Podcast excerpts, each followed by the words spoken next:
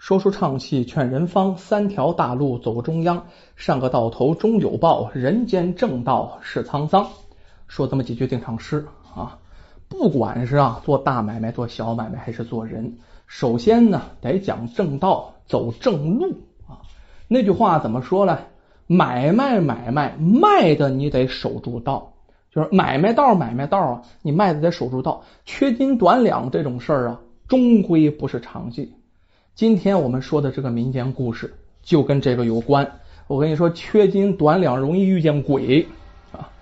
要说今天我们这故事的主人公啊，这名字起的可一般啊，叫李二蛋啊。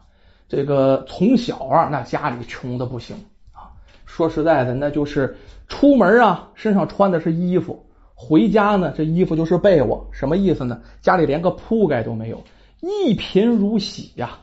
你说在那个年头啊，你没有钱，跟现在是一样的，娶一个老婆是非常费劲的。他呢，本身人也很好，就是说我没钱呢，娶人过来呀，这个也耽误人姑娘，咋养人家呀？一是没人跟他，第二呢，他也不想这方面的事儿。于是呢，这李二蛋直到三十五岁那年，哎，都没结婚。可是那一年有个不一样的地方了，怎么呢？三十五岁了，开始创业了。那年他自己开了一豆腐房，哎，这豆腐房虽然是个苦差事哈，这个咱说古代有多少苦差事，其中磨豆腐就是一个，起的得早啊，还挣不了什么大钱。但是呢，他总比没营生好啊。于是呢，开了豆腐房之后，就有了那么一点点积蓄，有钱好办事啊。哎，这村里媒婆就开始说这李二蛋呢人不错，还有点钱，还有个豆腐房。以后虽然不说日进斗金吧，但是卖豆腐维持生计是没有问题的。于是前后撮合，就给他呀说了这么一人亲事啊。要说这门亲事。倒没有大操大办，简简单单的把媳妇就娶来了。为什么呀？那个时候啊，这个呃岁数大的男人娶媳妇倒没有什么。他这个媳妇儿啊，本身岁数也不小啊，是个老姑娘啊，也是在家里这么长时间没人要啊。为什么呢？性格不太好，就小李二蛋呢五岁啊。说这媳妇儿自从啊嫁过来之后，就嫁到他村里之后，那就成了有名的响当当的人物。那是说是人好啊，还是这个活好啊，还是这个怎么说这个为人处事好啊，还是这个纺织刺绣好啊，都不是啊。他不到半年的时间呢，就把这李二蛋收拾的服服帖帖，活脱脱的一个母老虎。咱说骂也就这么着了，还打呢，哈哈！经常给这李二打的那是鼻青脸肿。所以说，村里人都把李二蛋当成了笑柄，常常因为他媳妇这事儿取笑他。因为当年呢，男人的地位比较高，女人的地位呢比较低，挨老婆欺负，他不像现在是一个特别幸福的事儿。在那个时候啊，挨老婆欺负那可是丢人的，而且他媳妇比他整整小了五岁啊。这个这个被一个小媳妇儿给欺负了啊，就是笑话这李二蛋。可是李二蛋不那么想，他觉得小这五岁啊，是应该让他让着点媳妇儿。咱说也就算爱吧。可是呢，就即便是李二蛋这样啊，这二蛋呢还是被媳妇揍的，那打的疼啊，能不上蹿下跳的到处跑吗？到处躲吗？鼻青脸肿啊，是常事儿。这二蛋开始啊，还找点理由，什么理由呢？就是说这个我摔的呀，碰的呀。后来大家都知道了，他索性也不瞒着了，被媳妇打了，有时候就往外跑啊。这不这天嘛，早上二蛋又不知道啥事儿惹了他媳妇儿。咱说他媳妇儿这暴脾气啊，一点小事儿那不是骂就是打呀。哎，这个。只听见怒吼声、谩骂声夹杂着二蛋惨绝人寰的嚎叫声。村子也小点儿啊，大半个村子啊，可就是都知道。反正里面呢也有些好事儿的村民。你说人家两口子咋跟你有什么关系啊？但是这些村民想啊，这二蛋那媳妇下手可真狠呐，专找致命之处去啊！这不去，这二蛋有性命之忧啊。于是跑去劝架。这问起缘由，这二蛋哭了。说男儿有泪不轻弹，只是没被揍疼了，尤其是被媳妇打疼了，能不委屈吗？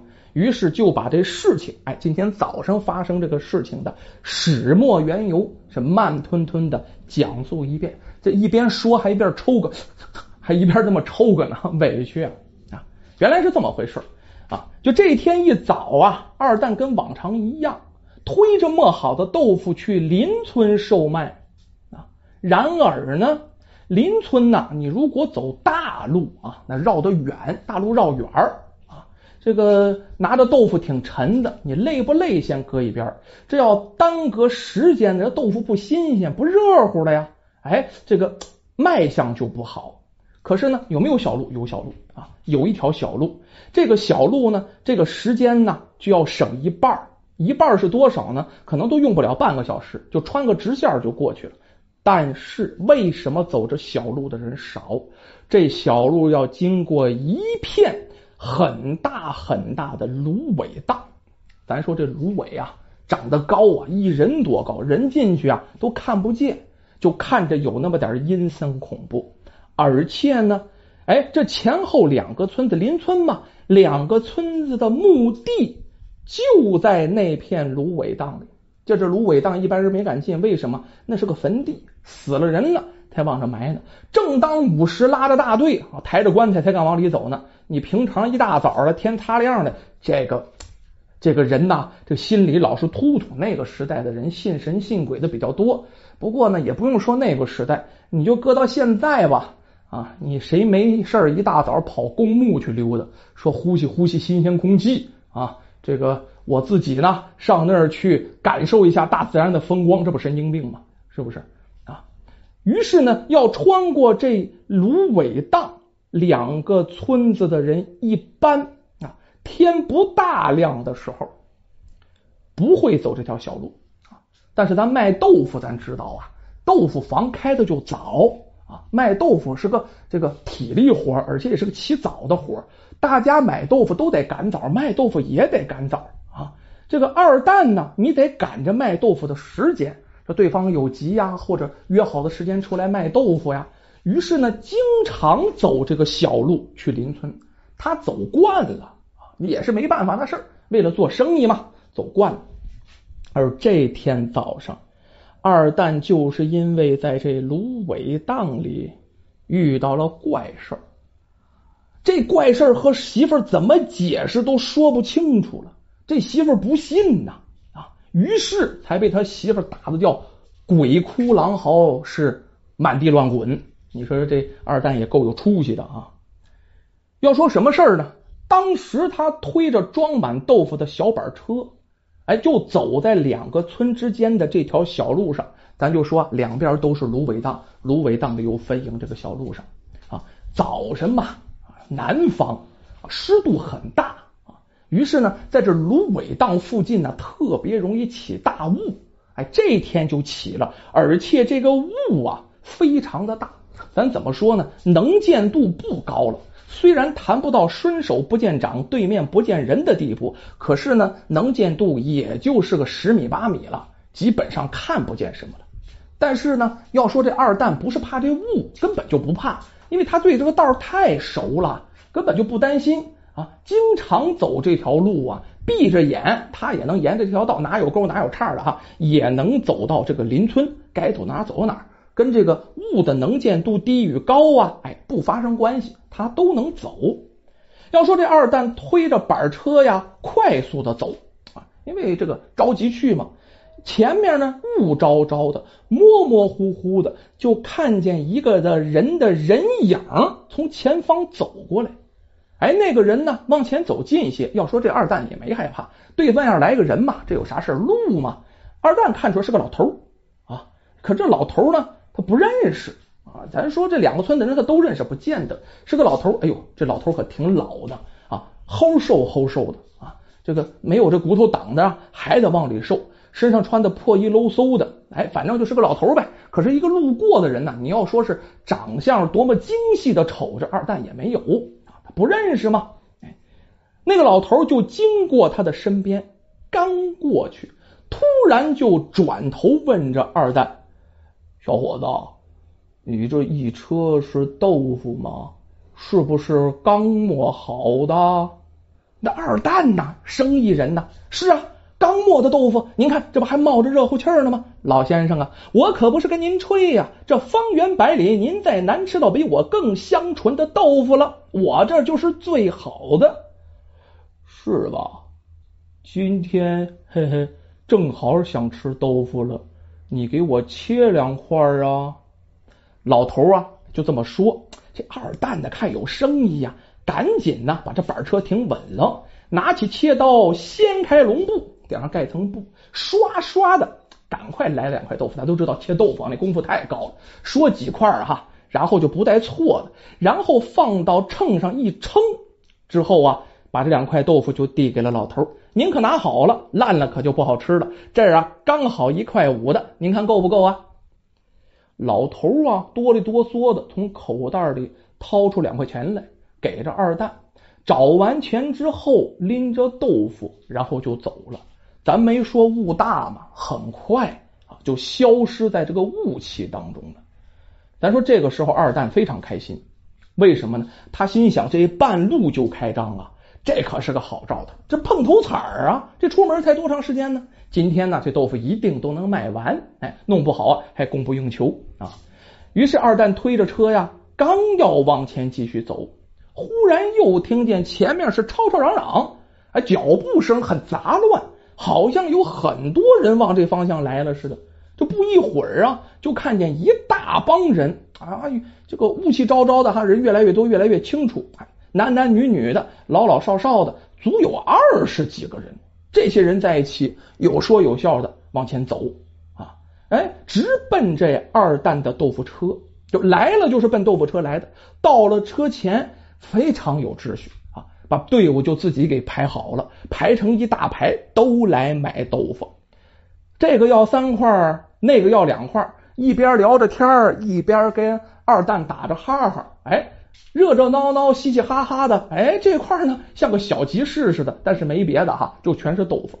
二蛋这高兴，操起切刀啊，刷刷刷刷刷，一块一块的当啊当啊，称啊称啊，好家伙，一会儿这一板车的豆腐抢购一空。二蛋心里这个乐啊，这就到平时这连鬼影子都没有的小路上，怎么今天突然就来了这么多卖豆腐呢？不管他那些个了啊，只是今天我撞了大运了，这还没到目的地呢，豆腐都都被卖完了。今天呢，我可以好好回家呀，烫壶小酒啊，哎，早点睡觉啊，哎，今天可以好好休息了。豆腐卖完了，那还上邻村干啥呀？二蛋就推着空车往回走啊，越想越高兴，这个东西啊。一高兴呢，哼点小曲儿哈，嗯一儿嗯儿一儿一儿行啊一儿黄，哼着小曲儿就回家了啊。到家的时候，这个时候啊，二蛋的媳妇儿啊又回床上补回笼觉去了，把二蛋打发走了，他回去睡个回笼觉。这才刚睡醒，这回笼觉能睡多长时间？刚睡醒就听见外面有人推开房门了，抬头一看是二蛋回来了，心里就纳闷于是就问。你咋这么快就回来了啊？这又是偷懒还是赖皮了？皮又痒痒了是怎么着啊？还不赶快去好好卖豆腐去？回来这么早干啥？咱说他媳妇不饶人。这二蛋一看见这个媳妇问责，这时候人心里心里有谱啊！我卖的好啊！一反常态，挺起胸脯，将今天呢所发生的事儿，就是在那芦苇丛的小这个小道上遇上好多人啊。这把豆腐一块块都买了，把这事儿讲述一遍。他媳妇听完心里也挺高兴。这个东西，这个买卖好，当然是好事啊。不过呀，这个他媳妇心里啊，这个有点疑问。什么疑问呢？这大清早天还没亮，哪来那么多人买豆腐呀？于是就问：“你说的这么好，钱呢？把钱给我呀！”这才是最主要的。他不管你别的事儿。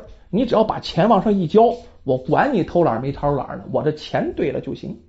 这个时候，二蛋得意洋洋的，正想显摆显摆资本呢，于是伸出手来到钱袋子去掏钱，可是掏了半天是半毛钱也没找到。就装钱，这个钱袋子里没掏出钱来，却掏出一把把的纸灰来。二蛋吓得当场就愣在那儿的，浑身是冷汗不止啊，就跟尿了一样，滴滴答答，滴滴答答呀，顺着脖梗子啊，啊，顺着裤衩子呀，顺着腿往下流着冷汗呢。他看见媳妇儿自己的表情要吃人，这是一个，第二个呀，好家伙，我刚才遇到的是什么呀？啊，过得了鬼那关，我媳妇儿这关我也够呛能过呀！我媳妇儿现在都要把我吃了。果不其然，只听他媳妇儿现在嗷的一声就火了。那你听着，你说是媳妇儿叫也行，说是狗熊叫也行，反正是媳妇儿就从此就变了身了啊！二蛋的媳妇儿啊，这时候终于爆发了，忍不住了。好你个二蛋，长本事了是吧？还敢私自藏钱了，还编这么好的故事来骗我？你是不是想死啊？咱说这二蛋对他媳妇是从心里往外的那种恐惧，吓得浑身直哆嗦呀，这嘴直打磕巴啊！我我我我我我我别别别别别别别没掏钱呐！我我我说的都是真的，没骗你呀！那你告诉我钱藏哪儿了？今天你要不把钱拿出来，我扒了你的皮，蒙面鼓，我天天吹。他媳妇这么一闹，也是无奈，自己也倒是纳了闷儿了，这是怎么回事？于是呢，自己从家里跑出来，要不在家里挨揍了哈。奔着那芦苇荡就去了，等到那里呀，这二蛋真傻眼了，更害怕了。咱说这会儿天已大亮，雾呢也散的差不多了啊，散的七七八八了啊，基本上都看得很清楚了，周围的景物都映入眼帘，而且清清楚楚。